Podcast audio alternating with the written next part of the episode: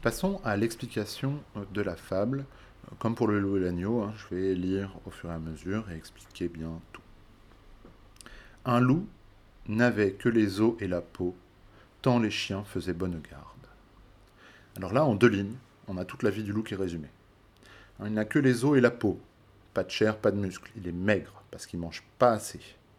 Donc la faim, la nourriture est un sujet central. Tant les chiens faisaient bonne garde. Pourquoi est-ce qu'il est si maigre? Parce qu'il y a des gardes, les chiens, qui gardent les troupeaux, qui gardent les fermes, qui l'empêchent de se nourrir comme il voudrait. Donc il est toujours dans un rapport de force. Il affronte les chiens, euh, enfin pas toujours, euh, les chiens l'empêchent de manger. D'accord? Donc sa vie se résume à la faim et au danger. Ce loup rencontre un dog, aussi puissant que beau, gras, poli, qui s'était fourvoyé par mes gardes. Alors là, on a l'inverse du loup, le chien. Un dog, ça vient de l'anglais dog. Euh, ça veut dire un chien, ça désigne un chien de garde. Euh, aussi puissant que beau, hein, contrairement au loup qui n'a que les os et la peau. Lui, il est puissant, beau, il est gras. Ça veut dire qu'il mange bien. Hein, au XVIIe siècle. Nous, aujourd'hui, on nous présente des modèles euh, dans, les revues, sur euh, les réseaux sociaux. Enfin, il faut être euh, mince, voire un peu maigre. à l'époque, pas du tout. Hein. C'est l'inverse. quand je dis il faut être gras, un peu maigre, je ne suis pas d'accord. Hein. Il faut être bien dans sa peau, point.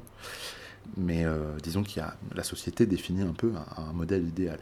À l'époque, justement, il fallait être gras. C'était un signe de richesse, en fait. Hein, les gens mangeaient souvent pas à leur faim. Donc quand on était gras, c'était bien. Pareil, nous, euh, on valorise le fait d'être bronzé. C'est bien d'être bronzé parce que ça veut dire que tu es allé en vacances, tu es allé au soleil, tout ça. Euh, à l'époque, les gens qui sont bronzés, c'est les paysans parce qu'ils bossent tout le temps dans les champs dehors.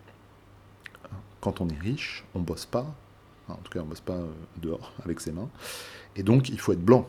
Très très blanc. Même, ils se mettaient un espèce de fond de teint avec de la poudre de riz pour paraître encore plus blanc tout ça, c'est les représentations, ça change selon les sociétés, les époques, etc.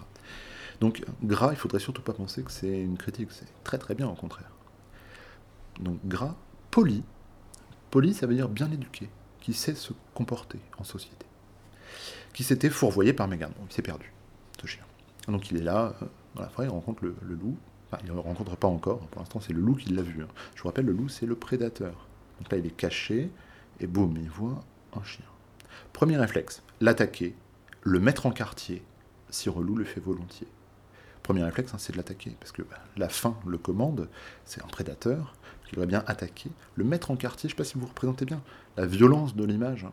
Pensez à, une orange dont vous allez écarter, enfin, dont vous allez séparer tous les quartiers.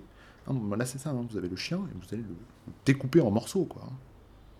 Euh, il veut vraiment le, le massacrer. quoi. Il y, a une sauvagerie, une férocité du loup. Mais il n'est pas bête ce loup non plus. Hein. Il fallait livrer bataille. Et le matin, le chien, était de taille à se défendre ardemment. Il n'était pas du tout sûr de gagner. Hein. Donc c'est trop dangereux. Donc il va changer de stratégie. Il ne va pas l'attaquer, il va lui parler. Le loup donc l'aborde humblement, entre en propos, et lui fait compliment sur son embonpoint qu'il admire. Encore une fois, hein, l'embonpoint, ça désigne le fait d'être en bonne santé. Euh, avoir de l'embonpoint aujourd'hui, euh, en gros, c'est avoir du ventre. Encore une fois, à l'époque, hein, c'est positif. Alors, le chien lui répond. Et le chien va beaucoup parler hein, euh, dans la fable, vraiment beaucoup. Il ne tiendra qu'à vous, beau sire, d'être aussi gras que moi, lui répartit le chien. Quittez les bois, vous ferez bien. Vos pareils sont misérables, cancres, airs et pauvres diables dont la condition est de mourir de faim. Car quoi? Rien d'assuré. Point de franche lipée, tout à la pointe de l'épée. Suivez-moi, vous aurez un bien meilleur destin. Donc là, on a une description de la vie sauvage, hein, celle du loup, que le chien connaît un peu, hein, visiblement. Euh, donc, il lui dit qu'il y a un moyen de quitter tout ça, et de devenir aussi gras que lui, hein, d'être en bonne santé, de, en fait, de connaître la sécurité, d'avoir à manger et de ne pas avoir besoin de se battre tout le temps. Euh, quittez les bois, vous ferez bien. Vos pareils sont misérables. Hein. Là-bas, on est misérable. Vous êtes misérable. Cancre, air et pauvre diable. Tout ça, c'est les synonymes de misérable. C'est pour vraiment insister sur le fait que dans les bois, dans la nature sauvage, c'est la misère. C'est la faim. Hein, dont la condition est de mourir de faim. C'est pas une image à l'époque. Des gens meurent de faim. Des fois, il y a des famines. On est XVIIe siècle. C'est vraiment pas du tout une image, ça veut dire quelque chose pour les gens. Car quoi? Rien d'assuré. Hein, on n'est jamais sûr de rien. Point de franche lipée, on ne fait jamais un bon repas. Tout à la pointe de l'épée, il faut se battre pour tout. La violence est omniprésente. Donc, euh, il l'encourage encore. Suivez-moi, vous aurez un bien meilleur destin. J'ai quelque chose d'autre à vous proposer. Et, ce sera beaucoup mieux. Le loup reprit.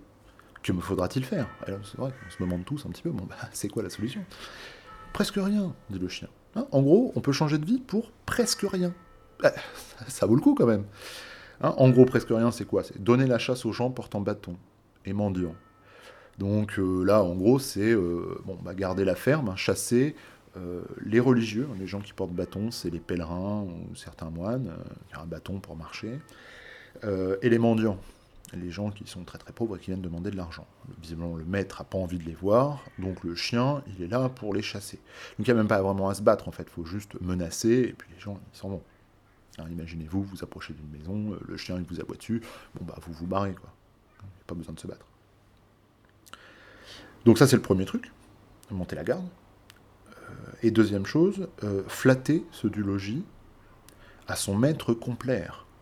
Donc en gros, il faut, se faire bien voir, faut hein, flatter ceux du logis, ça veut dire se frotter contre eux, quoi. Euh, à son maître complaire, il bah, faut lui faire des câlins, il faut montrer qu'on est content de le voir, enfin, tous ces trucs-là. Quoi. Donc c'est pas un gros travail.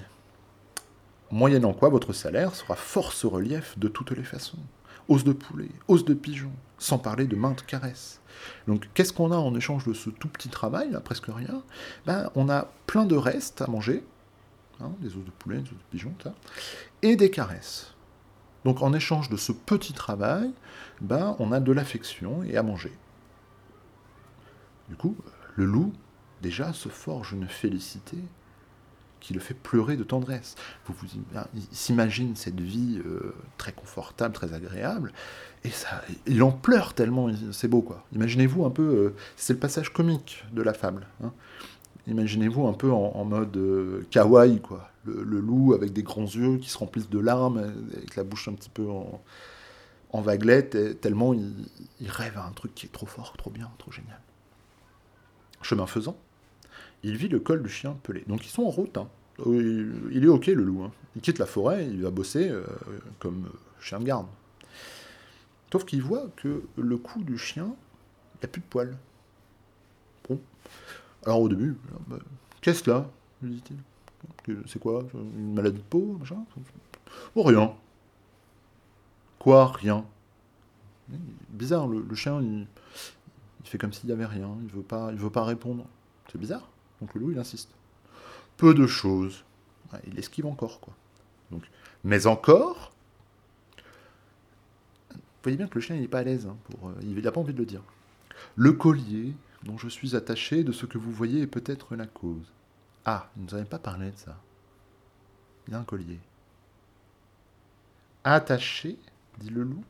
Vous ne courrez donc pas où vous voulez il, demande bien la confirmation. Euh, attaché, c'est quoi C'est deux heures par jour ou c'est quand vous êtes attaché Vous faites pas ce que vous voulez, quoi.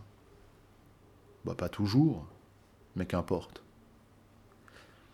Il importe aussi bien que de tous vos repas, je ne veux en aucune sorte, et ne voudrais pas même à ce prix un trésor.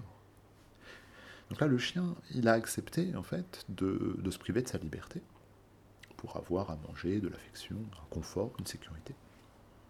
Et le loup, bah, il n'en veut pas. C'est pas la vie qu'il veut.